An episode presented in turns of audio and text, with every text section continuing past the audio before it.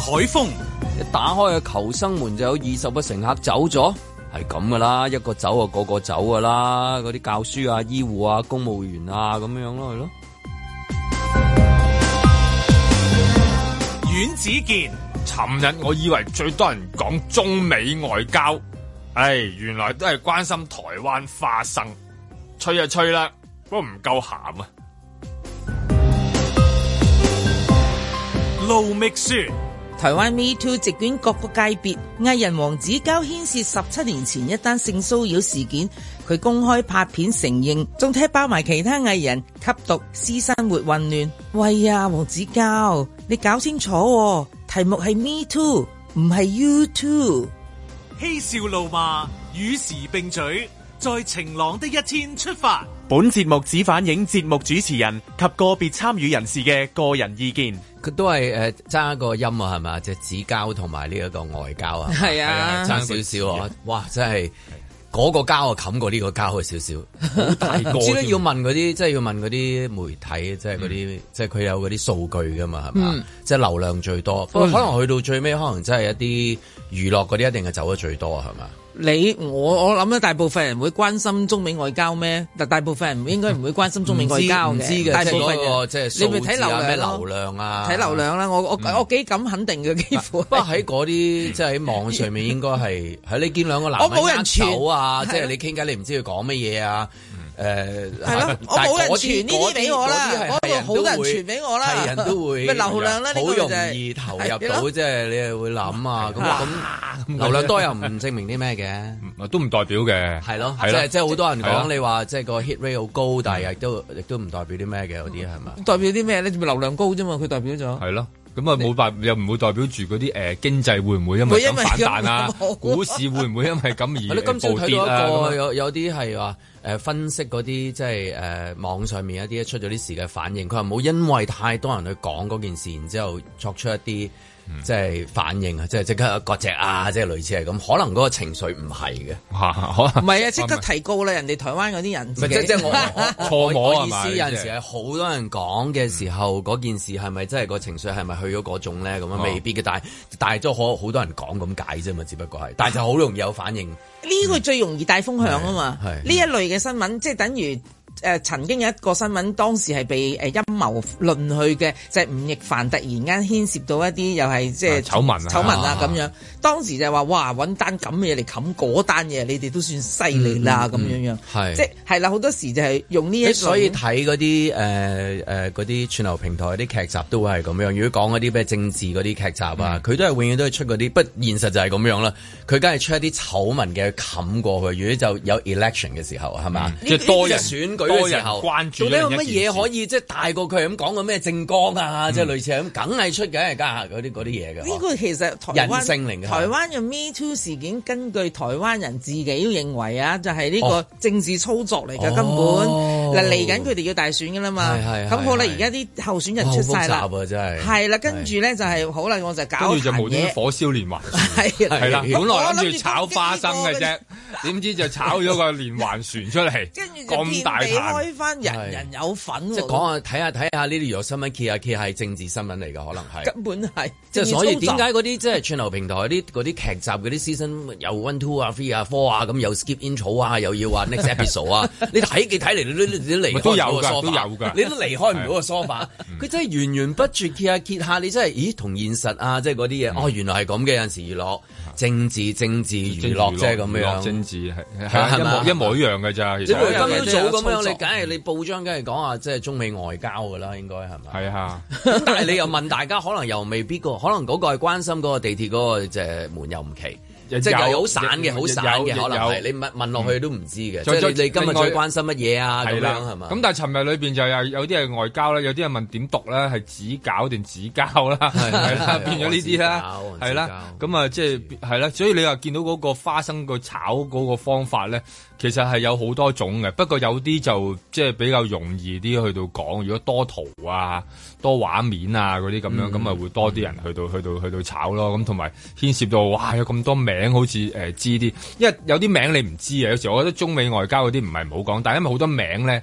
你唔識，你識嚟識去哦，布林肯咯，布林肯而家布林肯我哋就只係識啊林肯，我就知多唔係啲你咁樣，你你關注林夕多啲啊！係啦。 你係如果只見布林夕啊，即係咁樣， 哇大件事喎！哦，即係咁樣原來 嗰啲歌詞係㗎，係啦，布布林林 Ừ. 肯肯又唔知， 係咁啊，然後你哦入邊嗰啲人係邊個？咁你一你你唔知啊嘛，咁你講嗰啲嘢又唔係好知，咁大家就算㗎啦。咁但係入邊嗰啲好似呢個又知啲，嗰個又知啲，又有啲圖畫啊咁你樣。你咁啊除大家非就你除非啊，中美嗰個外交接見嗰個總統係新總統啦，嗯，即係即係咁，因為嗱啊呢邊就唔會換噶啦嘛，嗯永永恆噶啦嘛，定係嗯永續嘅係呢個咪永續噶啦。目目前係咁，但係對方如果即係一般啊，我哋睇嘅時候，你即係即係好似你話齋，我唔知邊個，嗯都唔係即係又知，但係唔知咯，係即係唔知係咯，咯知但係你知咪道同佢埋扮知到咯多侵先知噶嘛，係啦，同埋好多人就扮知啦，咁但係你即係就算知嗰啲咧，其實好多都唔知嘅 喎。老老實實你又知咩？但係如果嗰啲譬如人譬如譬如佢接見嗰個係一個新嘅總統咁樣，係啦咁嗯個戲碼就即係全世界嘣嘣都嘣會都會嘣都會嘣嘣關注啦。係啦，係咪係咪 j o s 係 c o 咪 n 嚟嘅咧？嚇即係係 係 Donald Trump 啊，定係冇可能啦，啊大佬，定係話有一個再老過而家嗰個拜登啦，啊會唔會下 即係已你經好下你信福咧？係啦， 係啊，會唔會咩？係咯，前日先睇到佢話啊阿諾舒華辛而家接受訪問嘅時候，佢話嗯即係個主持人問佢：你你會唔會 run 嗰個即係即係你會唔會 President 嚇 president 啊？即係佢話佢話如果批准嘅話，佢有興趣佢話 sure win 㗎二零二四係啊係啊。即係話如果譬如嗰個戲睇戲咁睇嘅即係如果係誒中美嗰個接見係係係領導人同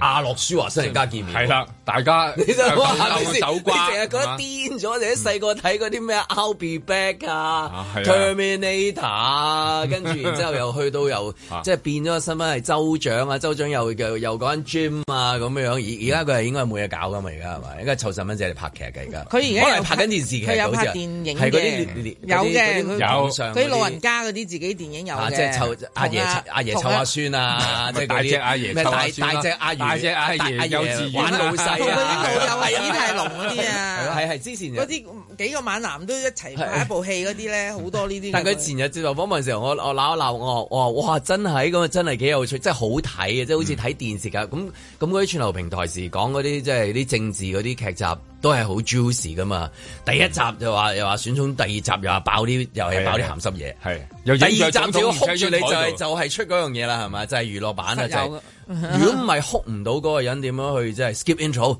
再睇下一集，一定係每一集都係出呢啲咁即嘅係嘢。扯咗你幾個鐘去噶嘛，佢就係咁一路一路咁樣，即係第一集係邊個，第二集就係就有醜聞咁樣，扯下扯下就扯晒你如啲果時今間去。朝早係中美外交見到阿羅舒華辛利加同埋主席嘅握手嘅話， 真係幾極哦都吸得引意極吸引㗎嘅呢一個。咁係啊但係冇辦法啦，咁就係嘣一聲嗰邊就彈單娛樂嘢出嚟，嗯有嘢喎，係咪有嘢係咪？你知 嘅，係啦，有咪你就係哇唔係我哋本來就係冚住問佢係啦啦。我睇完嗰啲片啊，咩成日睇好係啊係啊係耐啊，都冇乜嘢唔係嘢嘢。你你睇嘅時候，你第一個嘅反應係咩先？佢咁我咁樣，跟跟跟住然後就話 睇下有冇圖先，即係究竟會唔會未來有圖啊？有其他嘢，即係影來影去都係一個人喺度影住自己嘅腳咁樣咧， 咁冇乜嘢好睇噶嘛，咁樣咁啊啊唔知有冇圖咧，有冇嘢睇咧咁樣，咁等佢聽日問下盧明雪 先，係嘛誒、？即係嗱，應該咁樣講啦。我冇我冇新聞，冇獨家新聞啦，冇做呢行好耐㗎啦。不過咁巧，佢所講嘅嘢咧，我當時又真係喺台灣工作中喎。嗯，係啦，嗱，佢而家咪指控又話嗰啲誒藝人吸毒咁樣，就話呢個咩大 S 小 S 阿雅阿雅嗰個叫做阿雅同埋阿范曉萱咁一村人，咁嗰個報導咧就係我當時任職嘅，咁、哦所以咧嗱，咁呢個報導已經係咁成好多年前嘅，咁佢後二十幾年啊嘛，啊二十嗯年，我諗有二十年前嘅啦。咁佢、當時就告告翻嗰本雜誌嘅。咁你知呢啲官司嘅拖幾年，哇！哦淨係呢一段都可以拍嗰啲 newsroom 啊，類似嗰啲電視劇集嘅咯。呢一度就係一個開荒牛去到台灣，嗯係咪？即係我遇到一我啊係啦係啦係啦係啦嗯遇到一件咁大件事，好多方面嘅壓力係咪？點樣守住嗰個真 相咧？係咪即係個捍衞嗰個新聞嗰個哇後邊有啲自聲喎，嘣嘣嘣嘣由。嘣係啊係啊嘣呢一喂呢一出好睇喎，呢一出係咯係嘛？咁啊跟住就出咗嘅，好震撼嘅嗰、個封面，我諗係賣即係賣晒，唔使講啦，即係加印嗰類嘅咧，一一講呢個封面就知道影唔到咩嗰啲封面啦。都唔係嘅。好 係咪通常好都冇啊朦咁樣又唔係傾得好清楚啲名就係嗱，好清楚好難，因為咧我哋要喺一個某個高空去影嘅，即係佢喺一個。疏落一個 resort 咁影嘅得地清唔方。清楚都會搞到佢好似唔知睇啲咩，但係大家就好想睇㗎啦。係淨係影到佢隻眼咧，因為係夜晚咁啲夜係吸市。引嘅嗱，一係村嗱女，你當一班女藝人，仲有一個我記得係一個運動明星嚟嘅，但係我唔記得個名已經，即係一個出名嘅，即係好出名嘅，都係即係成堆女仔咧，自己咧就約咗去玩咁樣啦，你當咁咧就誒咁我即係咁當然我相信我啲同事嘅資料啊，所有嘅嘢啦，咁我哋。即係搞咗大難餐，好啦，我哋都決定要出咁樣，好啦，咁最拉尾咧，佢就告我哋啦，因為我哋就話佢開搖頭派對嗰類咧，你當咁咧，跟住哇哇！真係聽到呢個名都知耐啊，係啊搖搖頭擺係啊，都話廿年頭揈頭今日魚，我哋當年今日係啦，講下揈講下頭開魚。荒牛喺台灣工作遇到媒體嘅一個大炸彈，到底派對點樣唔搖頭咧？聽到音樂嘅時候，盡量企直；高興嘅時候，千祈唔好左揈右揈。聽到話有光咧，就會自己喺度左搖右擺嘅喎。你講搖頭派對當年流行手機未嘅？未有智能，未有啊係咪智係能咪手係咪機，仲 係 call 機啊？係咪未有留智能 手機，電話留口信？係咪 Nokia 年代啊？梗係啦！我而家講緊 廿即係仲未流行啫，年前喂， 小。心 CCTV 啊，即係嗰啲冇嗰冇啲嘢，即係唔係開 party 之前啊話擺低手機喺門口，即係嗰啲冇啊，未有咧。廿年前 嗰陣時嘅手機係冇拍攝功能㗎。嗰陣時係可唔可以影相啊？係咪真係仲係影你相有？短信已經好勁㗎係啊啦，，當未年有數碼相機 未有 Oh 㗎 my。未有 God，未有係啊嘅，即係而家連喺鴨寮街賣嘅電子垃圾都冇㗎。 係啊，唔係好好低，仲差啊過而家嗰啲啦。即係咩六六一零啊，嚇！即係呢個我我諗我咁上下啦。六一二六六一零啊嗰嗰啲啲即嗰係我而啲家講緊係零一零二年嗰啲時間嚟嘅，真係冇電話 真㗎，係冇冇手機啊嘅，有手機有手機，但係冇相機。係啦，冇相機嘅，所以好難搞嘅嗰陣時。 點樣處理咧？遇到一單咁大嘅新聞，冇講㗎，下你都機要。構嘅角度啊，定係我哋今日讀者角度啊，定係嗯主持角度去講？嗱，好簡單嘅，即係我哋要相信我哋嘅即係即係資料啦，我哋嘅誒線索啦，我哋所做到嘅嘢，我哋見到嘅嘢，咁即即應該咁樣講啦。如果唔係，我哋唔會淨係 hearsay 咁簡單嘅嘛。如果唔係就唔使搞咁辛苦啦。你當好啦，咁但係個問題係你點證明嗱？因為大家每一個地方嗰個法律嗰個要求係唔一樣噶嘛。咁你好啦，咁拉尾佢告佢嘅時候，我已經離開咗㗎啦。到到佢告。同埋之後上庭嘅其他嘅所有嘢，我已經唔參與，冇份參與，所以後尾嗰橛我就完全唔知。嗯咁但係我我相信你係提供唔到你任何嘅嘢去證明佢真係吸係毒定。唔係係咪？係啦，係你啦冇，即係你冇辦法係啦驗頭你又係髮啊啦、驗尿啊！你估國際學校咩讀係 嘛？佢哋有諗過嘅，係佢哋有諗過嘅，好似啊係當咯時。，但咁係所以係咯，有好多嘢，咁甚至再加埋時間咧，即係究竟呢幾十年嚟，即係二十年嚟，你嗰個記憶究竟有幾清楚啊？嗰啲即係好多 係即係有好多呢啲咁樣嘅。嗯咁而家而家咪嗯就好少咯，而家黃子佼咪就踢爆大 S 小 S 咁呢啲村人啦，咁佢哋已經第一時間撲出嚟話：，喂，你好似講嘅嘢就根據嗰個報道嘅啫喎，我哋已經告過佢嘅咯嗯哦喎，我係係嗯已經攞翻我嗰個即係清白嘅咯喎，你唔好再咁樣喎，我告翻你轉頭喎，而家即係變咗誹謗啊嘛，你而家，嗯 咁我就覺得咧呢單嘢就係搞笑就係呢度啦，嗯因為佢冇攞更多嘅證據出嚟啊嘛。嗯，咁佢有話嘅，啊佢我都有試過㗎啦，佢又唔知咩夾住佢個光頭，即係而家話大 S 嗰個韓國老公夾住佢夾住佢去個浴缸嗰邊，要去逼佢吸毒咁即係嗰啲嗱，咁呢 啲就之有後多呢啦啲，呢啲細節啊畫面啦，係啦嗯，所以咁我就覺得咁呢個台單嘢灣炒花生好似一路炒炒好多嘢出嚟喎。呢個係一藝，呢、個只不過係娛樂圈裏邊，即係炒炒下炒咗去娛樂圈嗰度。但係有好多花生又炒咗去文化界啊，又炒咗去教呢育界一個啦教育界因為啊阿咁樣黃。丹嗰單係啦，就係跟住教教然啦後全部呢啲花生好似依家出去集體咁喺度炒 炒炒花生咁而家樣冇嘅。嘢賣，淨 係得花 生。係啦，成個台灣又喺度炒緊呢樣嘢，即係可能真係同後邊嗰啲操作嗰啲有關啦，即係你話選舉 啊嗰啲咁樣，但本來諗住炒一粒嘅啫，點知而家就炒炒晒啦，就變成咗全部都要炒。呢只係咪叫攬炒式啊？佢依家就係咁講喎，原都來全真係部攬都炒有排搞啊！咁即係所以嗰邊即係要出到見阿洛舒華辛力加先可以冚過佢咯。係啦即係你你係啊冇嘢，你冇嘢 juicy 得過要係嗰啲新聞。即係頭先一聽嘅時候，個個都聚精會神啊，揸揸車時候停一停添， 係啊係咪？佢恨不得㗎，港鐵今朝停耐啲，我聽埋先呢一 段，好似有啲嘢咁樣啊。但係如果你一講話布林肯咁，你真係啦，究竟佢哋嘅外交裏邊嗰個 你講嗰個道四不理個一無要求啊二，七個四七個不一無合作啊二係點樣咧係啦啊六個記得啊，五個忘記啊，嗰啲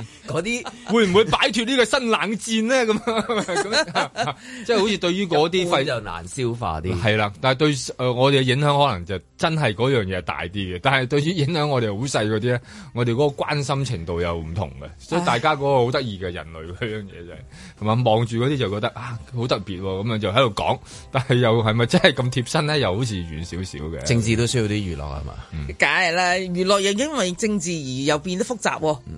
一陣翻轉頭可以再講一段啊。在晴朗的一天出發。呢個對香嘅車號情況，由於灣仔站有人打開列車緊急出口車道。大門被你緊緊鎖上那一下。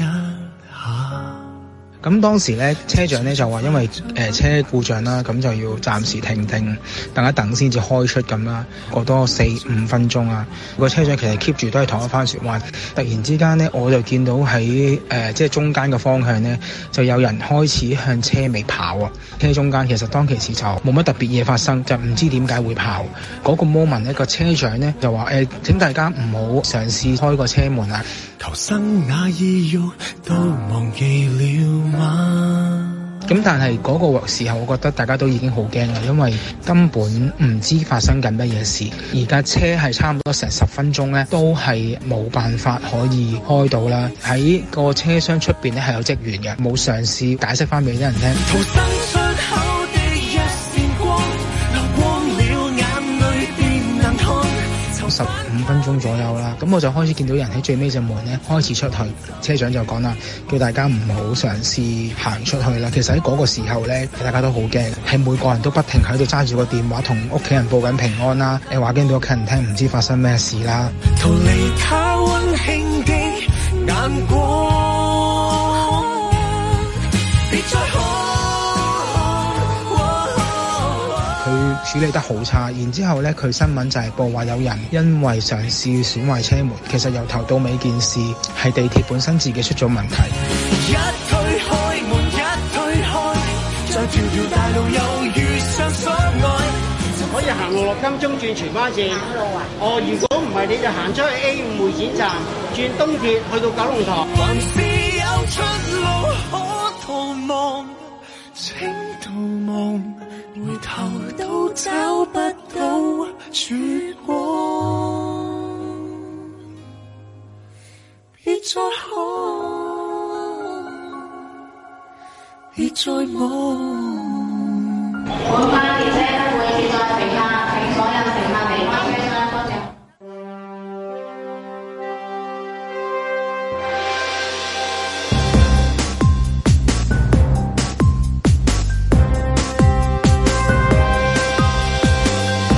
林海峰、阮子健、盧覓雪，嬉笑怒罵，與時並舉，在晴朗的一天出發。咁啊呢一單嘢咁啊真係，所以同時咧就抄到喺網上面有個誒誒 Channel channel channel 係啊 C 咁啊有一段咁樣咁就係描述翻嗰個嗯嗰個誒當時狀況當時嘅狀況。咁我哋又唔可以白白咁樣係嘛？邀請到會唔會好多 人話哎邀請啊邀請打電話到上嗰嚟啊？個嗰個係嗰啊個或者乘客係有份喺度後邊係逃走，唔係逃走嘅，即係唔係逃見生到啊！我逃覺得生如果可以嘅話，即係雖然即係一邊就係話，哇，係咪要即係點樣揾到嗰啲 CCTV 揾到嗰、個即係邊個打開門？但我意思係真係，即係譬如每件事都可能要真係知道點解㗎嗯嘛，即係會唔會都有嗯啲研究？譬如哦，揾翻嗰二十個人，呢二十個人到底邊個係第一個？開嗰樣嘢嘅咧？嗯，咁決定做呢個係啦，動作嗯誒當時佢嘅情況係點嘅咧？佢嘅狀況係點？佢本身嘅背景，佢嘅精神狀態係點樣嘅咧？佢係好容易 panic 啊，定話佢好急啊，約咗太太啊，驚太太鬧啊，即係定係係定話趕趕返工啊係趕翻工啊，定係話對某一啲嘢有啲睇法啊？即係好多原因都唔奇嘅。咁會唔會有其他人慫恿佢做咧？而佢只不過係 猜包剪哦哦，。你你支簽係短啦， 因為因為嘅，我估跟住嗰誒，即係譬如誒七八九啊，或者十一十二啊，好容易理解到一定係見有人去見人做我就我跟都㗎會啦做，因為跟大我都隊會啊我都會諗就係如果我遇到嘅事嘅時候，我會一。一定係大家咁樣，你都十分鐘停咗喺度，都就唔知咩嘅時候，你咪望嚟望去，大家睇手機開始驚啊，開始緊張啊，咁嗰個 panic 係會傳染噶嘛。係啊，嚇！我哋又睇得多嗰啲電影喎，都唔止啊係咪先咁？ 好多電影畫面就係 lock 住嘅時候，到底係點啊？咁最近嘅精神狀態係點啊？好容易會跳去人哋香港啊，諗咗你唔會諗好嘢多嘅，所以偏我向諗緊張就驚就會去咗黑暗嗰邊嘅。我我見呢單嘢，我第一個反應就係喂嗰、個門開唔到，即係你落唔到車啦。係啊咁你冇一個即時嘅生命危險。佢下一個站咪就係金鐘啦。咁我當啊，你需要喺即係灣仔翻工好，約咗你老婆好嚇，趕住做乜都好。咁其實下一個站就已經係 O K 嘅，我相信。你而家唔係話成格列車變咗屍殺列車，所有門開唔到，你跟住會變喪屍。嗯跟你而家個處境唔係咁啊嘛。咁我就喺度諗啦，點解會有人覺得緊張到要開個逃生門走啦？其實開逃生門係仲危險過任何嘢嘅，因為當時係啊，係啊，而逃生門一個最有趣嘅嘢咧，就係你望住逃生門咧，到底我應唔應該打開？係啊有陣時去啲大廈咁樣樣咧，即係咁，你行錯唔知咩咁嗶嗶樣，嗶你見到嗶嗶逃生 門咧驚，我每次都好緊張，我知道我一開咧，應該係布里斯維利斯會出動㗎 啦，我就我就帶黑㗎呢次。 但係熟悉嗰度啲人咧，就咩門都開嘅喎，因為佢要上去食煙同埋內食煙 啊嘛。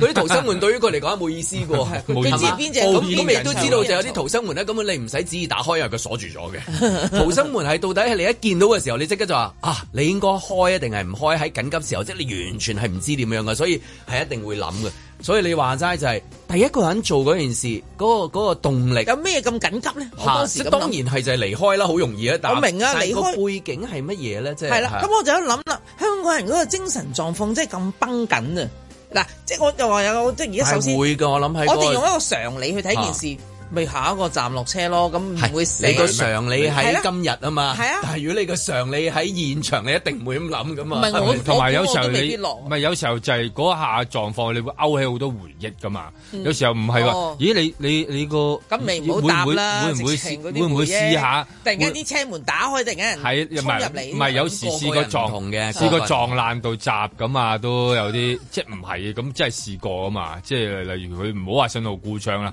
咁佢真係試過有啲咁嘅意外嘅喎，仲有同埋開始驚咧，就開始諗，哎呀點算啊點算啊咁樣，一開不如咁樣。跟住就就其實都唔係好多啫，即係你話二20啊嘛係啦佢話二十個， 20個咁你二十個你又一卡車大概廿個人都咁仲可以問埋就係、譬如二十一、二十二點解又唔去嘅喎？嗯會唔會係睇咗嗰個咩啊飛機嗰人打開逃生門之後嗰條片 啊？即係咁樣，係啊風喺度吹入嚟你嗱你啱一六七八咧，我覺得容易理解就係一定係前面開到咁嘅時候跟行咯咯，我嗯跟咯咁跟大樣嗯隊。好似十一、十二、十三、十四嗰啲 number 去到，譬如廿一、廿二會唔會係點解佢唔去啦？譬如二十又去，點解廿一唔去咧？咪係啦係有人自作，誒唔好意哎思，唔係20我係到啦第廿一個啊我唔去啦係啊 即係係啦你我係廿一點解又唔去咧？你又諗有冇諗過廿一點解唔去啊咧？我呢種人咯，我唔會即係啱啱去到門口我未必唔會係跟就大隊係就係有因為盧我美雪喺度塞住，其實廿三、你廿四、廿五啊想去嘅。你講嘅係誒誒百幾二百嘅 number 㗎啦，我講二十一啊，二你十我就知啊啱啱離開嗰個門口啊嘛，二十一點解唔去二十二？唔係，啊咁你你有啲人咪就係唔會落車，就係唔會 落車， 即係有啲人就啊係死會我都去，就唔落係啊去。會去。但係你你話你唔會去咧，但係我突然間我喺度諗，如果我我會唔會落咧？如果我好近嗰度門啊，又有幾個行咗落，咪我就係覺嗰得個我21會我喎。講廿一廿二係號啦咯，廿一廿二號就係你啱可啱能近近門住，口係啦啊喂喂喂係啦好似阻住人哋，唔好意思咪係啦攞咯咁。 有啲人可以㗎驚啊嘛，唔好意費思事咗，㗎咋係係啊因為有時你人哋開門咧，你誒有人又想入，有人想出，啊算啦，我落我落埋去啦。咁有時有啲又唔又唔包埋一班係都未落過去睇， 我未落過去嗰個車即係嗰個軌。路軌，係啊又難得有機會可能亦機都會難有，逢亦都有，係啦，因為所以哇要機做會難逢喎所以，佢開啊，唔係我開。係啊，但係佢行落去，咁我又逃生啦。咁嗱，即係你有有冇咁好有咁啊嚇？咁我咪落去，即係你咁落去睇睇下都好啊。咁樣即係有冇即係純粹係嗰即係即係即係揾翻嗰組人，跟住然之後問翻嗰啲原因，知道個個個個心理狀況係點。因為亦都有而唔係人同試過噶嘛，啊即即係係嘛，即係我哋即係香港係發生過單係就係要成班即係乘客要行路軌，咁咁佢哋佢哋可能心裏面一諗，會唔會今次係我咧？會唔會 啊係 就係嗱，我呢啲咁嘅市民又驚死嘅，就睇過嗰單報道，其實就啲專家話俾你聽，其實唔好隨便落一個路軌，即係除非而家有啲乜嘢嘅大事故咁樣樣，否則呢，其實帶嚟嘅危險更多，因為後邊一直又會有車嚟噶我嘛。啊最大嘅考驗就係唔好立亂打開個逃生門，到梗底要應梗係唔啦應該打開？即係見到幾鯊時魚打唔開好喐嗰個嗰個考驗啊，嘛，永恆嘅呢個考驗所以係逃生門好奇怪，佢寫明叫 唔該唔該逃生門逃生，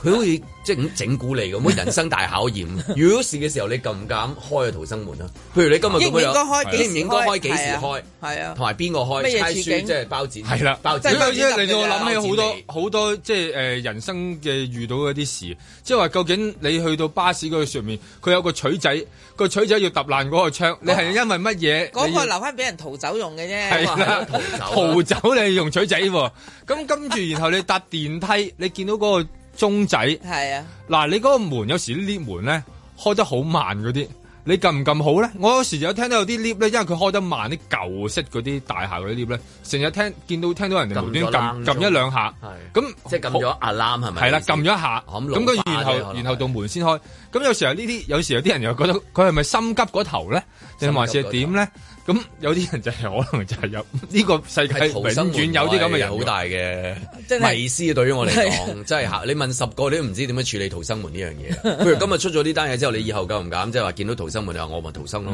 逃生門梗係俾人逃生，我咪開咯。嗯但係佢開咗之後，你會唔會跟啊？又係又係有好 多呢啲係人唔開得嘅，唔可以嘅。唔係可以唔可以亂開開。嗱，應該唔係你講真係寓意你外覺得自己而家生命受威脅，你梗係要去開嗱。咁你大家對嗰件事嘅睇法唔一樣啊嘛，所以你決定去開，我冇諗過咁開但㗎係而家嘛。點解出咗話即係乘客擅自打開逃生門，即係即係唔啱啦，即係。因為嗰件事冇嘢生命危險啊嘛，你你 冇危急啊，佢只係佢只係冇開隻門慢咗個啫，幕門。隻幕門冇開，你出唔到去。咁啊，好衡好難衡量嘅標準咧，即係個十分鐘裏面，佢令到佢覺得佢有嗱，咁呢個人可能就係有嗰只叫做幽閉恐懼症啦。呢、個人，嗯因為第一個主動去開嗰、個，因為幽閉恐懼症就係喺一個密封嘅環境入邊耐得滯之後咧，佢覺得佢自己嘅生命受威脅噶嘛，呢個係一個病態嚟噶嘛。喂，咁如果係咁，佢咪正常咪佢就哇要逃生啊，唔得啦，要去開。咁佢開咗啦，咁緊有人跟噶嘛？你話真係有跟大隊，咁、我就覺得可能嗰個仁兄就有呢個問題咯，咁樣。咁當然，而家就係咁啊！地鐵梗係勸喻你哋，喂，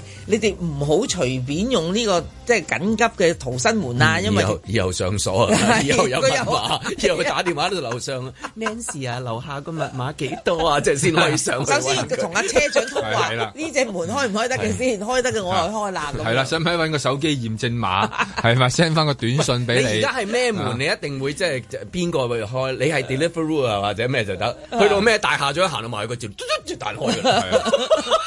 唔佢使哋差唔多，問佢哋知道晒咁樣嘅而家。啊 所以所以遇到呢啲門嘅時候，到底即係一個乘客應該點樣正常反應咧？係咪係啊，因為依家冇人教㗎嘛，跟其一實跟啊真係係冇人教你點如何做乘客噶嘛。係啊，冇人教噶嘛，亦都冇人教就話，例例如嗰、個真係嘅喎，嗰、個幕門唔開幾多分鐘，我就開始要撳着逃生門啦。係啦係啦佢有冇係嗰啦個標準？又冇嘅喎，即係話即係純粹話啊，憑大家即係一貫嘅嗰個理解啦。咁但係而家我哋對世界所有嘢嘅一貫理解都係過時噶嘛，都係完全嗱，係我唔舉知一噶個嘛嗯例。子啦，我就覺得有啲妙嘅啦。而家當佢去灣仔，佢而家唔就係開唔到嗰隻幕門，所以佢咪出唔到落唔到車嘛。而家嗯講到明，可能呢啲卡嘅人咪卡咗喺呢度啦。咁如果你搭巴士嗰、個嗱，而家冇嘅，好少發生嘅就係嗯嗰個誒車長飛站。咁你飛站你落唔到車，你咪鼓噪咪鬧佢 嘅啫嘛，你唔會去敲隻門啊，哼嗰個玻璃跳落架 車度，因為佢行駛中噶嘛。即係只不過而家佢停咗喺度，佢停咗喺度落啦唔，到 好啦，佢停咗喺度，佢唔唔肯開門啦。咁點咧？咁我就 又係覺得咁啦，而家就係即係我覺得呢個同飛站嗰、個即係個嗯諗法，你可以擺埋落去，差不多個效果啫嘛。你 end up 你咪喺金鐘落咯，咁樣即係佢向西啊有行陣走。時唔開門好慘，我見到個的士司機上咗個巴士，個巴士閂咗係道啊門，跟住就向 司機一路前行啦向住去咗向前行。 喂，好好喎，啊當同你火都冇埋 㗎，你一路講咧，本來好惡㗎。嗰個嗰個 case 裏面個的士司機就好遵守嗰樣嘢，佢冇打開個逃生門，自己跳 落去，佢就一路問司機啊好啦喎，好啦好喎，啦 喎，嗱，你係咪玩嘢啊？ 你係咪玩啊？你係咪啊？喂，幫我攞嘅，嗱，算啦，算我唔啊嗰個啱係一個幾好 嘅。嘅嘅示係啦範就係，如果你做咗乘客嘅時候，你都要遵守你要 behave 啊嘛你唔可以話根據自己嗰個決定去打開個逃生 門，係會好危險嘅，即係一定係咁講啊！巴士公司一定咁講啊， 係嘛？即係如果的士司機係醒嘅，佢由憤怒到跪地求你饒個㗎。你唔開我啊，走唔到啊！嘿，噔噔噔噔噔。噔 噔噔，行我氣咁樣啊！成龍，成龍大哥近時氣氛咁啊，自己打開逃生門，係啊乜乜遮勾勾住，跟住即架車叭叭叭，跟啊住就啪嚓啪咪啊佢喺後邊嗰個巴士度啊，搞掂翻屋企，係啊，跟住再夾到個手，哎呀哎呀哎呀哎呀哎呀哎呀，跟住跟住 roll 啦，跟住片尾就藍色拉夫跳樹啊，哎呀，跟住係咯，點做咧？應該有一個例子就話好遵守嘅，咁就結果就係坐住架巴士去好遠。咁有一啲就而家就話誒打開咗個幕門，幕門唔係個幕門，唔係唔係幕門打開佢係一個逃生門逃生門。咁但係港鐵嗰邊就話誒咁樣好似唔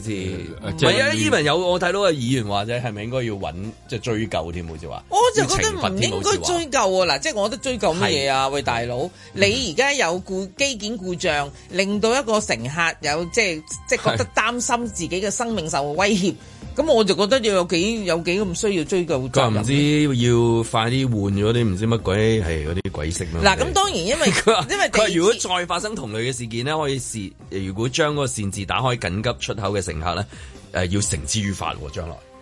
即係嗰啲係咪叫亂開嗰種佢呢？而家話佢係亂啊開係啊係啊因為因為佢生命未受威脅，佢又係開咗咁就叫亂咁啊真係要開開開係咪好開複問雜個啊官啊，何謂亂開？係咯當時你係咪亂？我唔定係我真係亂啊我覺得我亂？定係好亂啊？個人自己係啊定係好亂啊？所以我開咯，好合理啊，即係咁樣啊。咁你知香港人有心要解啦真係嗱，你可以係心急啊！我趕住翻工，你唔好阻住我翻工啊！你知啦係嚇咁呢個係然一之後個解態釋度。個老細對咪佢就係嘅咯壓力有幾大啊？我覺得佢喺我冇好多咗方份面工唔得㗎，會死㗎我我冇咗供樓份㗎工係啊唔得嗯㗎。咪就係咯。咁我覺得喂呢個議員就真係所以所以真啊係可以以可以真係做啊嗰啲問卷啊，到底嗯嗰個狀，即係佢根本上開庭嘅差唔多係，即係問你點解嘛，差唔多係係啊嘛，係嘛係咯。佢而家等於開庭問點解嘛？咁依家係咪可以揾翻嗰嗰啲嗰即20係個誒人誒誒地鐵嘅或者啲代言人咧，企喺嗰個 嗰、個嗰啲逃生門後門嗰度，即係起碼你要有個知道，因為佢成我日唔都嗯使噶啦，你揾佢喺誒戲院做過嗰啲得 噶啦，一院咧呢邊手呢一手啊係啦呢邊唔行得，因為我哋時候離開戲院都係咁噶嘛啊。聯本山行嗰個門咧，一打開就報噶，咁嗰邊。係啊，一打開就有個人喺度啊唔嘅。係，你就佢係指翻係去指嗰嗰度，度你唔好想去 嗰度去洗手間啊啱相反方向㗎嘛係舉例，永遠係咁樣樣嘅。唔該，嗯呢邊咁啊，請一個人係嘛？係啦請翻一個咁你咪大師咁。咯，你請翻個大安使全啦大。哦，咁唔使嘅，佢有好多廣播噶嘛。其實搭地鐵嘅時候，咁好簡單，咪成日都叫咩 stand behind the yellow line 啊，don't 咩咩 don't near the 誒嗰個係啦門啊，個諸如此車類嘴啦需唔需要得東閒呢講一個咧？門幾好，係啦咁東呢一道門係啦，咁 而家佢咪要開，又要錄個錄個聲帶，不要隨便打開招新聞咁樣嗰啲咯，之咩類唔同嘅言語咁啊，你知佢哋咁三三兩文三語咁一齊出晒咁樣。咁依家係咪要加埋加多句咧？就話即係誒，請勿擅自打開逃生門咧。係咯即係不斷佢喺度廣播，又嗌人係哋咯唔好企近黃線，又如唔果好萬一有啊咩事嘅時候，個程序點樣打？先打一八七二咩？係 啦係啦再聯再去求生攞然後 又攞攞誒嘟 QR code，然之後再問你有冇 U，係咪 U 會員係咪 U 會員？再問你有 冇收申請咗逃生二？逃生二嗰個，逃生二逃生二 password 你幾多號 download 咗未先 password，誒 password 先。有人面解鎖啊，有人冇啊，嚇有冇人面同埋解鎖如果用啊？惠康卡有八千， 即係有七個程序，為做保安全，為保安全。架車已經翻咗總站，你搞完嗰個程序之後， 在晴朗的一天出發。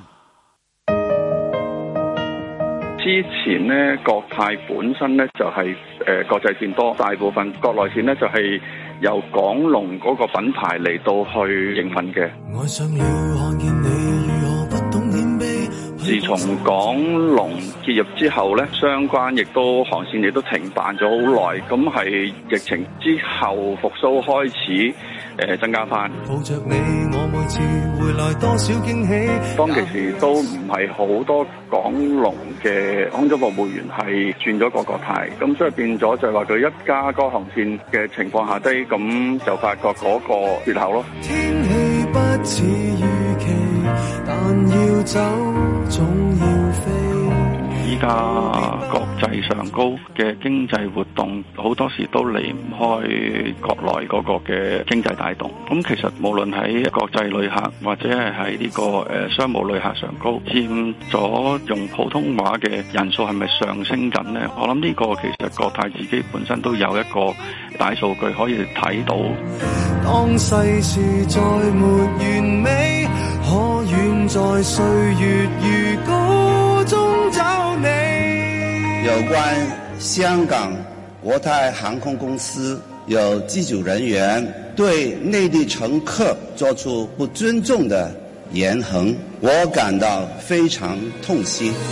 就讓我們虛偽，有感情別浪費。國泰要檢討培訓和服務素質，提升顧客服務文化，重塑尊重有禮的好客形象，不負我們對國泰的期望。你也得到模仿愛上一個人的機會，殘忍也不是慈悲，這樣的關係你說多完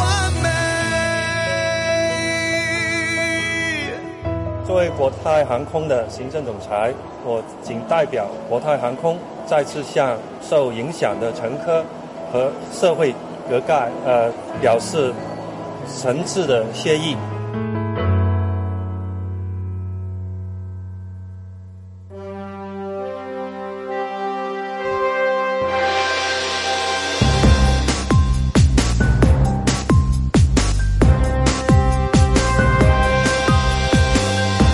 林海峰，國泰內地請人打造普通話團隊，喂咁記住啦，上機前學好無尖嘅標準普通話發音啊！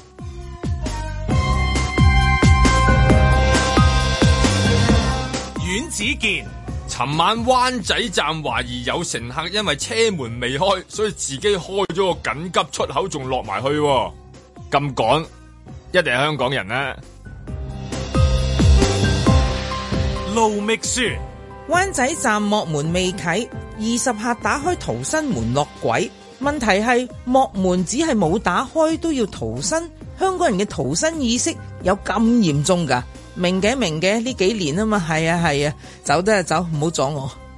嬉笑怒罵，與時並舉，在晴朗的一天出發。啊，會唔會真係誒、呃好似即係中美外交咁樣啊？雖然你話兩兩方面嗰個語言即係唔。佢誒一即係通唔到噶嘛，咁但係有即係外交啊嘛，即係唔係先有外交係先，外交裏面有翻啊翻譯係好重要嘅角色，嗰有個叫翻譯嗯啊即時傳譯嘅，嗯即時傳譯唔係翻譯啊唔嘛，係翻譯咁簡單啫嘛。即時傳譯，嗯叫即時傳譯係啊，又要讀講佢就即時傳得快喎，係咪先？係啊，要傳得快傳得準係咪啊，有唔好嗰邊搞又錯啊講。得又又因又為嗰個飛彈就撳咗落去㗎啦。哦嗰邊又唔會講得快㗎嘛，係咪唔先？係啊會，即所以佢完全留有好多餘地嘅。係咯係啊，俾佢慢慢可以翻晒去係咯嘅。咁即係啊，如果嗰度都係一個語言問題啊，係嘛？即係飛機上次上次嗰單嘢咁呢個根本係呢個叫做管理問歧題，視啊管理問題。如果國泰唔係管理結束呢個港龍航空嗰個業務，咁嗰啲客就唔使全部去晒國泰，嗰度本身就已經有啲專人招呼嗰啲國內同胞噶啦嘛，用語好清晰嘅，從來都冇人投訴過港龍航空服務噶。嗯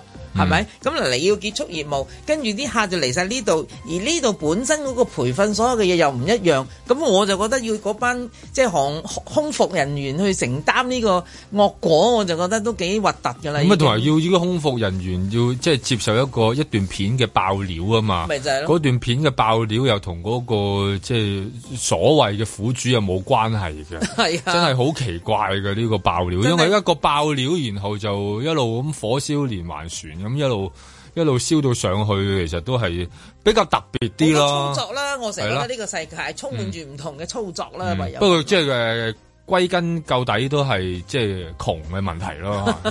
其實講到尾都係咁嘅啫。即係如果唔係嗰嚿錢係誒、呃政府咁大嚿錢翁落去佢哋嗰度嘅話，可能即係純粹一間私人機構就係私人業務可能解決。其實我有啲意外嘅，佢今次呢個做法啦。首先應該 OK，佢要改善佢呢個服務合理啊，佢要請一啲懂得呢、個嚇、普通話流利嘅人。其實我想講喺香港應該二千年後出世嘅人，全部都係流利普通話同嘅，埋因同為埋唔好唔錯添㗎，係因為佢喺學校俾佢已經要俾佢學最高層嗰啲好好多，好肯肯定，好多 呢，個肯肯定。係啊。咁所以我就諗下，係咪一定要去內地做招聘咧？呢個係咩個姿態嚟嘅咧？咁樣樣，咁我又覺得喂，二千年後嗰啲人而家都廿幾歲，全部符合晒你嗰啲職業需求噶咯。我相信佢哋可以誒、呃視力良好啊，即係身高啊、體重啊，個呃所有嘢都應該符合到嘅，唔使、要擴闊落去，去到四十歲唔怕啦，你肥咗少少 OK，視力差少少都冇問題，我都要殺你嘅，都唔使。我覺得佢都好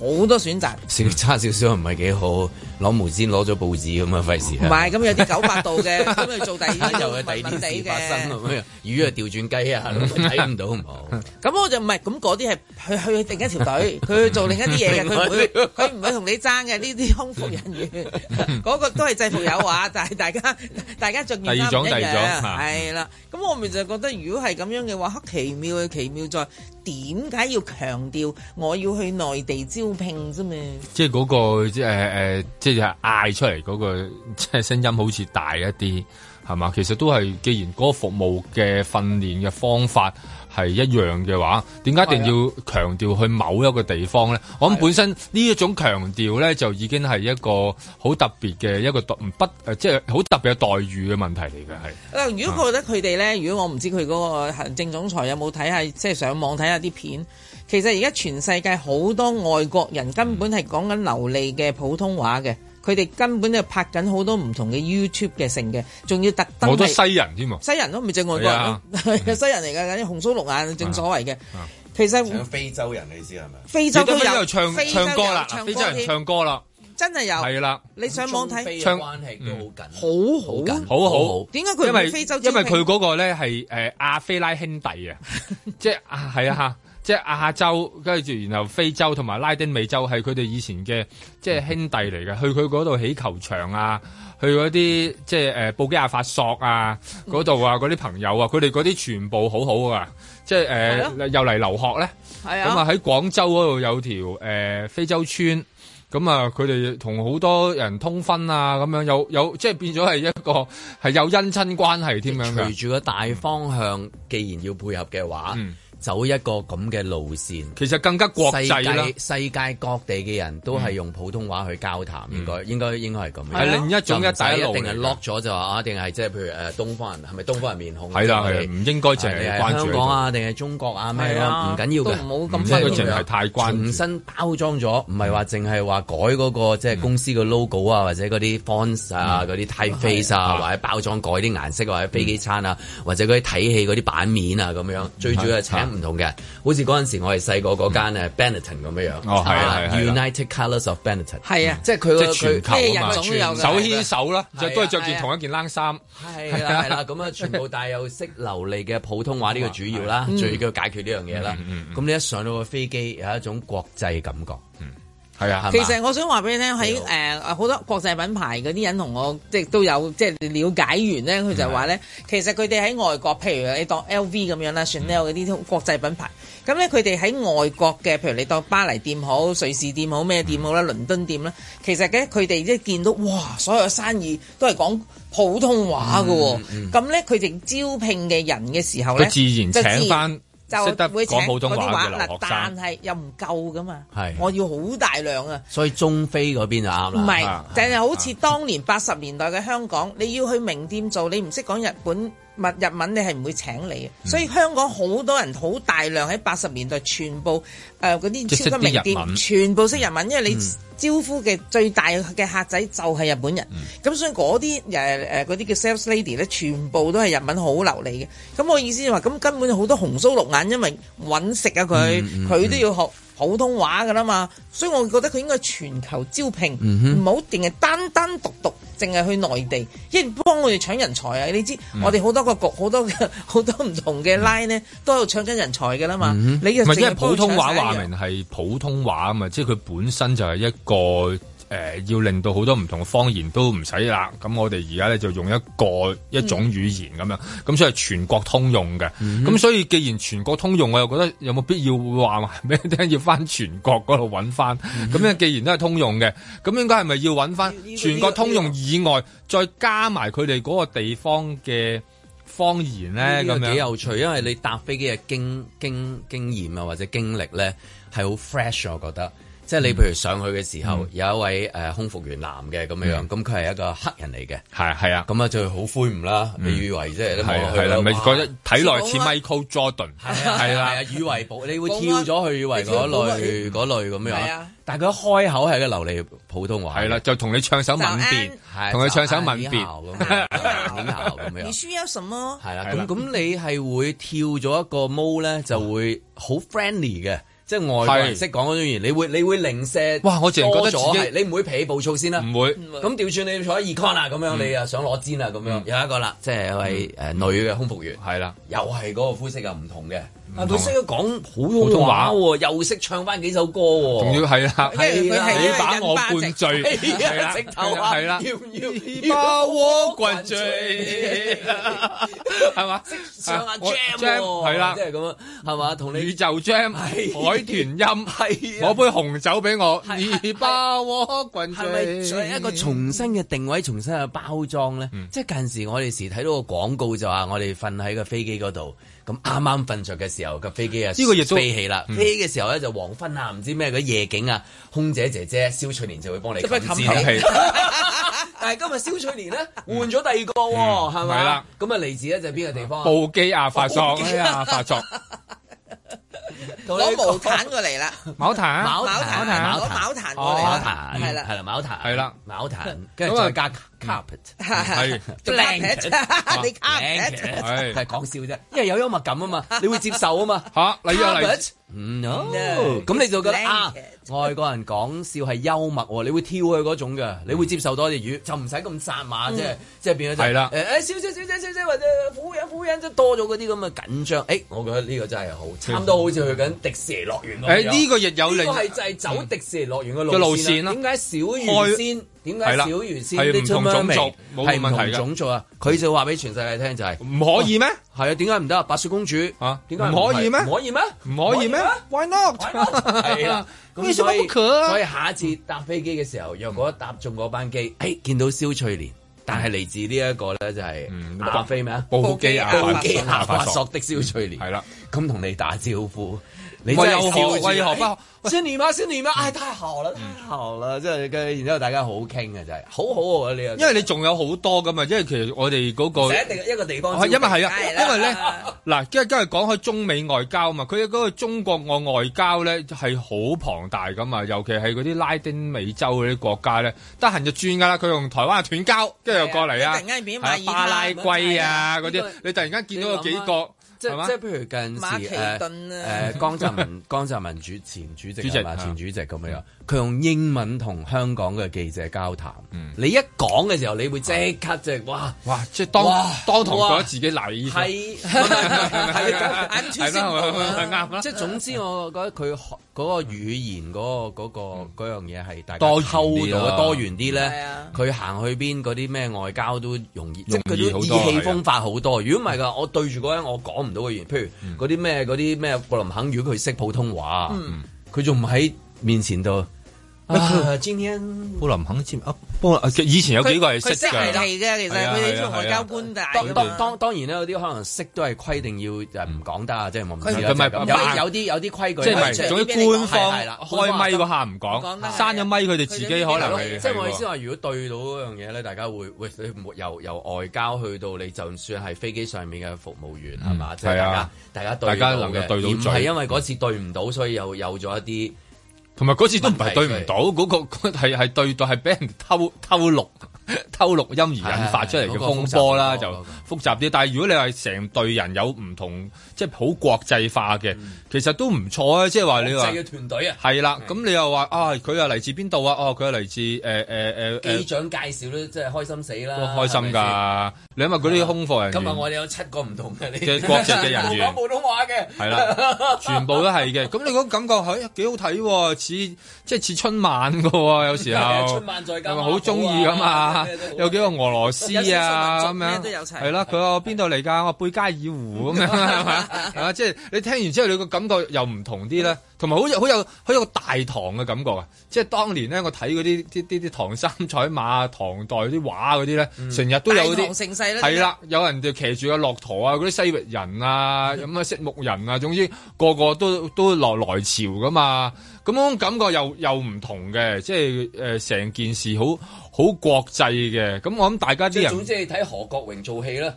係啦，即係意思。係啦。再加埋喬寶寶，喬寶寶哇講到咁流利嘅一個係咯人，你覺得有種唔知點解嘅親切感喺度，冇錯真係好過冇晒癮隔嘅。閡啊！大家你你唔會責罵啲嘢去鬧啊，或者唔知咩有啲咩，你唔明我啊，即係咁啊，你你會一路聽落去咯，係嘛？例如何國榮啊、喬寶寶啊、嗯係嘛喬阿黃敏德啦，係咪？黃係敏黃德敏啦德咯，黃敏德黃啊，敏即德啊係咁樣。係啊，唔好叫我鬼佬，係啊係啊係啦係啦，所以所以一唔一定係一個地方嘅。唔一定一定同埋同埋嗰個數量可以嗱，嗰度誒多都幾啲個國籍㗎啦，嗱，一個係印度籍，一個係澳洲籍，一個係美國籍。國家阿拉伯係啦，依家又話開峰會啊嘛，中中東中東都係好關係㗎嘛中東要唔係依家希望同佢希望同佢好關係，唔係好好關係，係係啊，係你想人哋同你好關係，同 C 朗一樣嘅啫， 係啊，不過人哋俾咗錢 C 朗嘅，我俾錢你啊，à. 係嘛？總之咁即係希解。望我自打飛機嘅時候，除咗第一就係機票唔好再咁貴，唔係 即係貴啊唔係我佢有時期望咩佢依一種啫貴好飛機怪餐喎我就唔敢諗噶啦。唔係佢機票就一佢定嗰種種貴而家唔係佢嗰種貴係好貴，貴佢係突然貴，即係因為咧突然貴咧，佢公佈完之後咧，佢嗌你再揀位嗰陣時候咧，突然間佢要加你價我覺得喎。會再貴添啊！喂，而家係因為佢唔夠，未夠航班㗎。你所你以佢咪你睇下佢好浮動佢㗎唔。夠人啊！你走去 book 嘅時候咧，唔夠人，佢見你我得滯就佢連地勤佢佢唔係啊會宣佈㗎佢連地勤都唔夠。你一上咗飛機佢就宣佈㗎啦你諗下嗰啲 check-in 都唔未搞得掂，咁根本未夠人。你你又咁？中意去日本係嘛？咪啫你班人 咁趕冇法子啦係咪佢幾次咁我仲唔加你啊？唔係我講得嚟，我中意答你，仲想點咧？係咪先得 㗎？ 即係你諗下，即係而家其實就算係佢仲想，即係仲係會想去乘搭你，即係都代表住都。當我係當你係自己人。係咯，即係其實即係老實香港講，嘅市場實在有咁多有咁多選擇，點解都仲係要答你咧？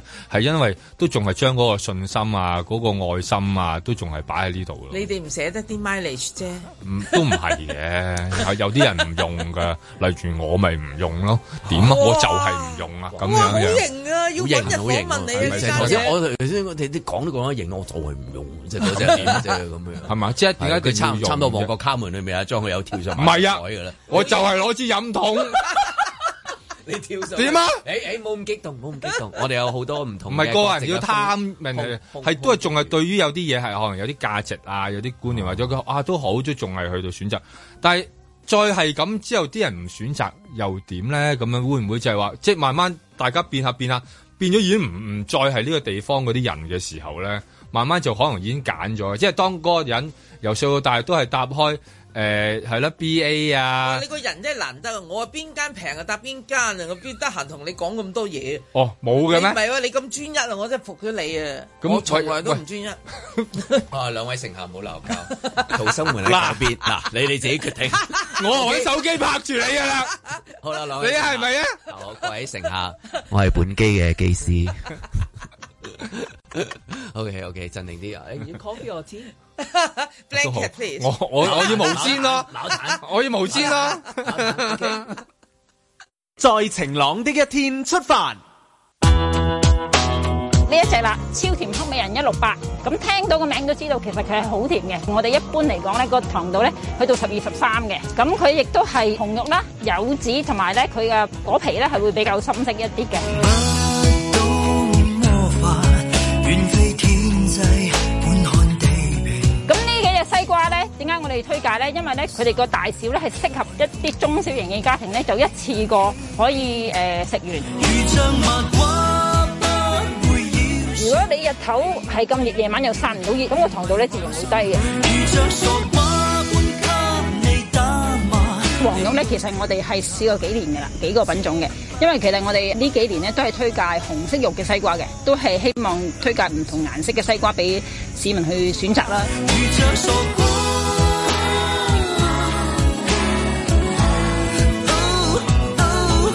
時隔幾年咧，我哋又推介一隻黃色肉嘅西瓜咧，見到佢最主要咧都係適合香港嘅天氣生產生長啦，同埋咧大小適中啦，最重要咧就係高產，唔容易爆嘅。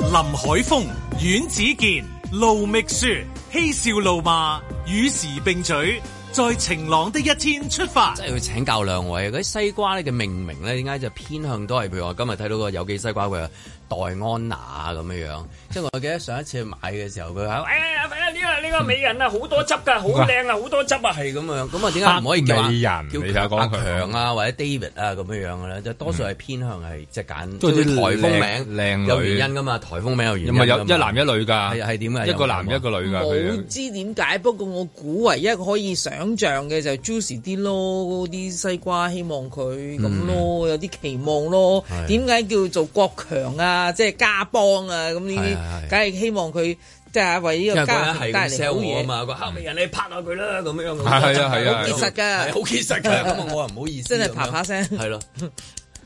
好好可好可愛啊嘛！佢唔會話即係有新嘅品種叫叫做阿彪咁樣啊，咁咪冇喎，佢依家依家叫做黛安娜啦，有個叫做黑大美人衛咁樣有個叫做大毛，衛 有個叫毛子喎。啊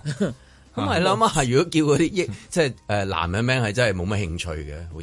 似啊介紹呢啲誒西瓜啊咁，嗯喪好彪多周圍叫喪 彪， 好喪啊佢拍住係 啦嚟，佢佢嗰啲，因為咧你要覺得江湖人士咧有江湖名，咁啊西掙包嗱，呢只 叫掙係包。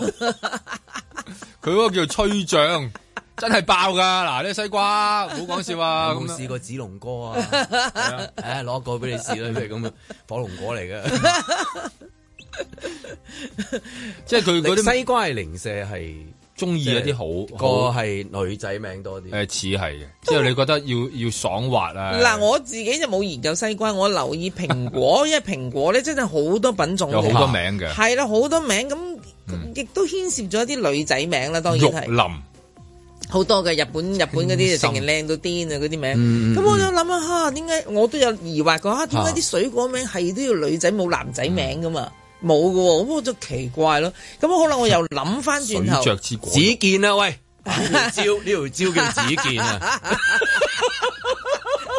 嗰個榴蓮叫做催喂蓮，係啊係啊 OK 嘅係，但催蓮 OK，係啦，嗰個催榴蓮啊，催蓮催蓮啦係嘛係咪啊？係啦，即係如果木木瓜木瓜，我呢隻係夏啦威夷有木瓜有名啊嘅咁夏威夷啦，係咪？ 咁但係如果係男人咩，你即刻唔幫襯喎？呢個木瓜叫咩 啊？叫海風，海風木瓜你真係鬼啊買，鬼買都冇唔得你都喎燒腦㗎啦，係啊，係啊，都好得意嘅食物嘅，有陣係時啊話食嘢我哋食名嘅，即係香港一定係北海道二點零啊，係啊係啊咩咩印啊，即係啊係你一見個名，你其實唔知佢咩嚟係嘅，啊你都係睇個名係啊。啊甜王啊，甜 王係係啊係啊係啊啊嗰個士多你一啤遞梨，啲名咧，唔知你就哎呀我唔要啊！嗯賣賣生果啲人都係咁嘅，佢都會提你就係嗯邊度嘅 噃，即係係啊話好似你即係好似嗰啲唔好，嗰啲唔好啊咁名行先，嗯咁所以即係西瓜，即係見到我每次都會即係啊嗰啲咪名都係嘅都要係女仔名。都咪就係同埋都係水果都係偏向女仔名我多哦都啲係，叫姐姐幫我去買好啲，因為自己買尷尬，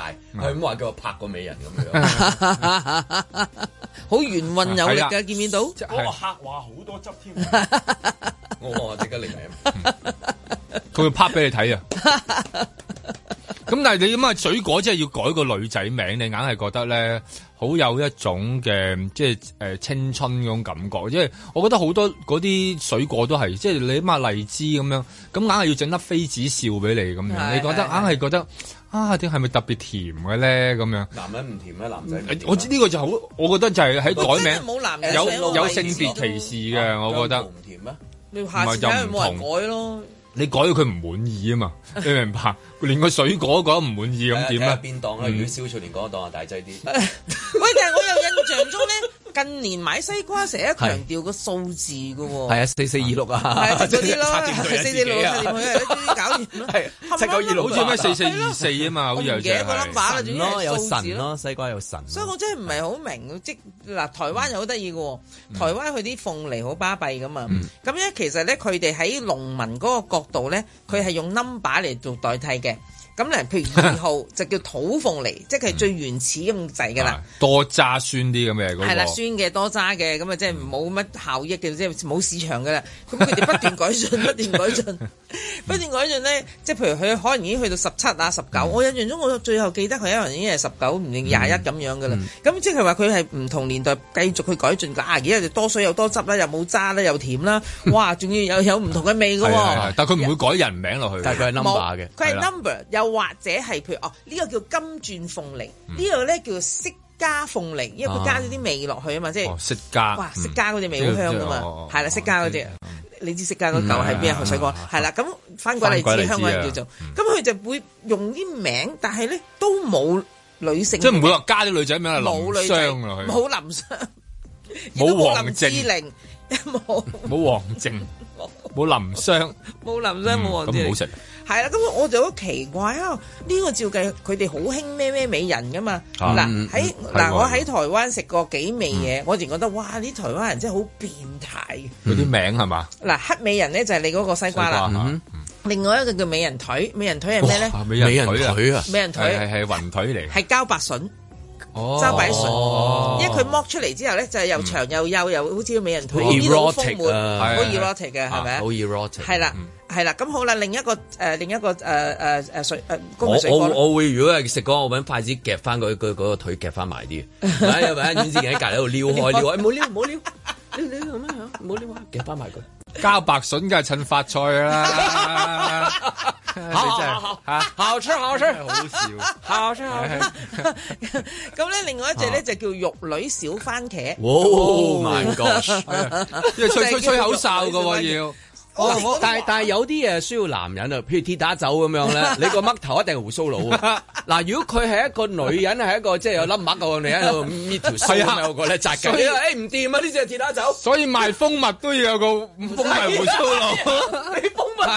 即係如果蜂蜜係一個女士嘅話，就算佢話 哇哇！但係真係有係啦，冇用噶啊我哋嗰啲蜂蜜。所以滷肉飯係咩？係胡鬚張咯，係嘛？有啲嘢係一定要男人係男人嘅，係西瓜啊水係啊果偏女士， 涼茶就要單眼佬，係嘛？即係眼妹涼茶，覺得揾笨。 啊！你覺得唔係嘅，即係唔降火 嘅，係咪？係啊，點解係涼茶就係單眼佬啊？即係咁怪 嘅，係啦。有冇聽過燉奶妹啊？咁啊冇喎，真 係燉奶佬我聽過啊，係啦。好啦，會計仔你有冇幫襯啊？你硬係覺得唔夠會計妹專業， 我都唔知點解啊！揾偵探你係要有一隻眼 嘅，好多嘅。 所以如果話個西瓜改名就係大隻佬，啊 你唔好玩我啦，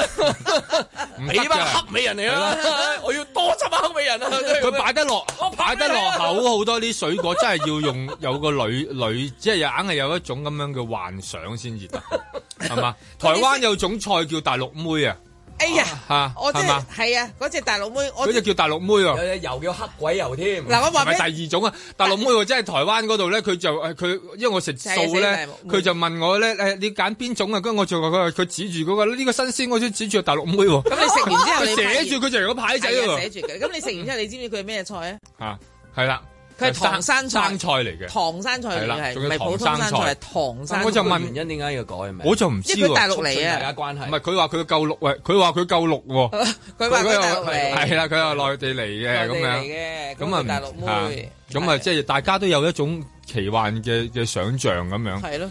但係唔知點解話喺蔬菜 啊、對女水對果女啊仔。嗰個誒元哦素係好重要啊喺水佢哋果同蔬菜嗰嗯度，肉類咧，我覺得偏向係誒、呃男人啲嘅，所以你會感覺到有啲咩 T 骨扒啊嗰啲嘅，即係好似大隻啲咁樣。 嗯因為好多時候我哋我戰斧啊我我我哋食係啊嘢係食名先多嘅嗯，好多時候即係你都未知嘅味咧，我一聽個名我食個名先，啊個嗯名好，我覺得幾好。咁譬如而家呢個譬如就算係嗱，譬如咁樣舉舉例咁樣西瓜，佢前面加有機你魷啊嗯魚。你又覺得威啲本地嘅有係啊本地，咦有多樣嘢咯噃，我都未食嘅其實，嗯咁跟住再加埋美人啦，嗰啲 number 啊一出嚟咁樣，再加埋夏天啦， 係咪係咪好啱數啦？係咪呢一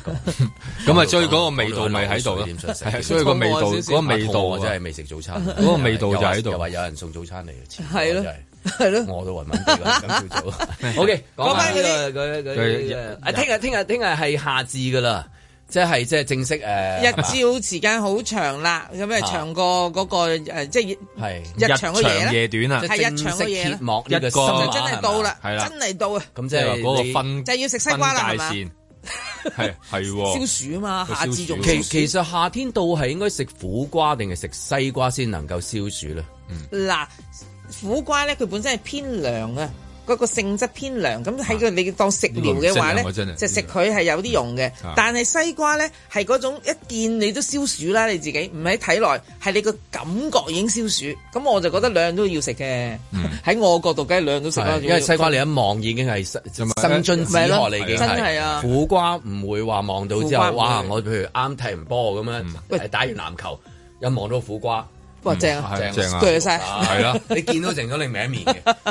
嗱，苦瓜係陰公啊，西瓜係嘛佢係又冇女人名，冇女人名係咪？但係西瓜唔西瓜唔同，西瓜靚女名全部係啊，全部即係感覺上邊，你硬係覺得有個夏天啊，有班人可以攞住碌棍啊嗰啲咁樣，攞住唔棍做係咩啊即係搏佢啊！即係嗰啲日本節目咧 哦，成日咧攞住碌棍咧喺度搏西瓜噶嘛，一係唔搏係都打住碌棍已經？係啦，剝啊完之後就好好好好脆口啊，咁樣硬係覺得咁樣咁先至令到你嗰個夏天咧，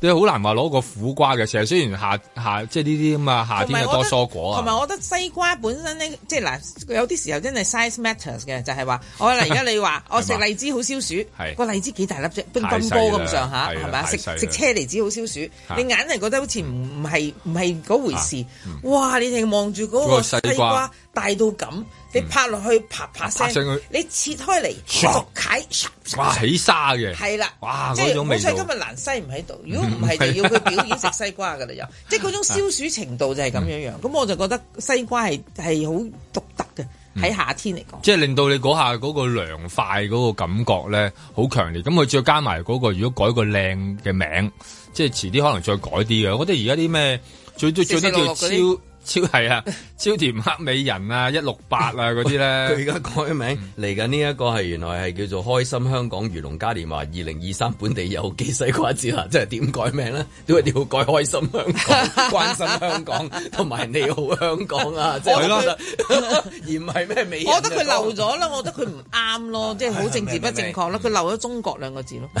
嗱，你成日講香港要代表香唔係港，咁家陣唔咁可以嗰個淨係係香嗰港，個係 local 嘅，佢講緊即係本地嘅一啲都係中國嘅香港。佢要代表我，如果我哋出一咁啲西咁瓜粗食品嘅種，西瓜涼一涼，係啦係你你咁樣諗下啲名啊嘛，開諗心下心啊哎一嗌大家諗下啲好名啫嘛，幫啲新品種西瓜。美人啊啊，我啊覺得七七二六四啊，呢啲呢啲名啲數字咪唔好咯，我覺得嗰改呢啲啲咩七二六四啲，自然改話三三七廿一係啦，我係係係係，我一講個個個我一聽落去就覺得哇，有啲例如啲數字，你聽完之後都好好魔幻，例如三六 J 啊，喂，即係如果夠膽嘅 話，係啊可能都會，即係你去都生好果喎。鋪咁點啊？即係誒講咩我生六喂隻有咩靚西瓜？沙六 J 黑美人咧，你唔要係拍啊佢咧。跟住個個士頭啊同你單眼可以試食。嚇，可以士頭同你單眼， 唔好唔好偷唔好係啊切一解俾你。 嚇，啊保證起沙咁 樣，突然單眼，即係我就睇啊，即係其實數字唔係唔可以改名嘅，你可以改名改得即係巧妙啲咧，我覺得個感覺亦都大家好開心，即係話攞住嗰個，即係攞住嗰個水果嘅時候咧，翻到屋企 咧，其實你都知自己 係冇行噶啦，所以三十六 J 你一世都冇機會啦，係咪？咁但係你起碼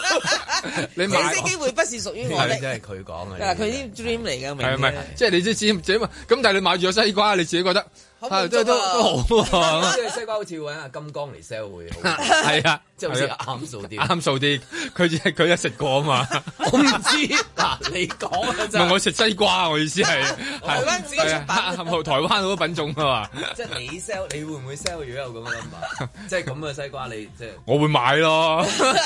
我一定會買。杏林茶嗰啲節目度介紹啲西瓜。會會會會分享，同阿醫醫生啊一齊分享傾食西瓜嘅好處。哎講呢啲西 瓜，今晚再講啊！今晚又好嘢啊！今今晚咩晚跑馬今晚有多個黃醫生過嚟哦啊，係咪係係啊咪，都啱講㗎嗰啲題目好啱好消啱暑嘛我今係晚咯個題目勁消暑。踏破鐵鞋路未雪。國泰三名空中服務員上月疑在航班上嘲諷乘客英語用字錯誤，被投訴涉嫌歧視，及後遭國泰解僱。國泰行政總裁林紹波考慮到講普通話嘅顧客日漸增加，國泰需相應擴大機艙服務團隊嘅普通話服務範圍，會從香港以外嘅地區招聘。航空業競爭復常後再度激烈起嚟，國產航機 C 九一九早前首次載客飛行，航班為中國東方航空 MU 九一九一，喺上海飛北京。旅客登機後可以品嚐由旅客投票選出嘅 C 九一九主題飛機餐，經濟艙嘅飛機餐名為五福臨門。包括煮食臘味煲仔飯、三色水果拼盤、C 九一九首航特色芒果布甸、東航自製朱古力酥餅以及大白兔牛奶。呢張餐單最吸引眼球，一定係煮食嘅嗰煲臘味煲仔飯啦、飛機餐提供煲仔飯又並唔係第一次嘅，雖則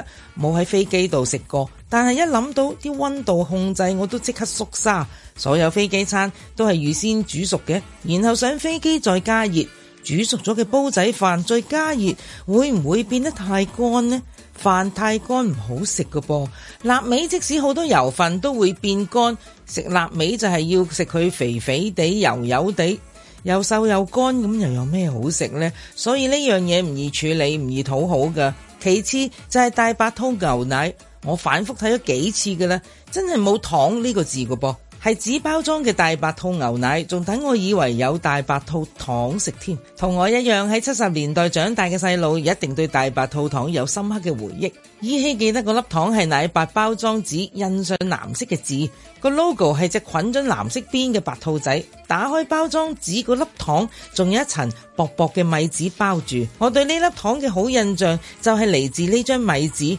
雖然冇咩味道，但係一掂到啲口水，佢就會黐住你條脷，隔一陣就會溶，好得意啊！問心講，我並唔係太中意食大白兔糖嘅啫，因為由細到大對奶嘅興趣都好低，只不過細路仔對任何糖果都有殺錯冇放過，所以當我認識咗其他飲品出嘅好似阿華田糖、好立克糖，我都即刻頭也不回，立刻變心啊！當年完全唔知道，原來大白兔糖係國產嘅，唔怪之得價錢比較相宜啦。唔好以為國產貨我就抗拒啊，反而我懷念嘅係另一隻國產糖果，個名叫做連結啊。佢最特別嘅係佢唔軟又唔硬，似香口膠咁啦。不過香口膠係點咬都咬唔溶佢噶嘛。但係呢個連結糖呢，就係咬下咬下佢就會溶晒，吞得晒落肚嘅。佢個外形相當有趣嘅，嗯，長條形嘅，長同闊大概有半把間尺咁上下啦，厚度就似沙膠喎，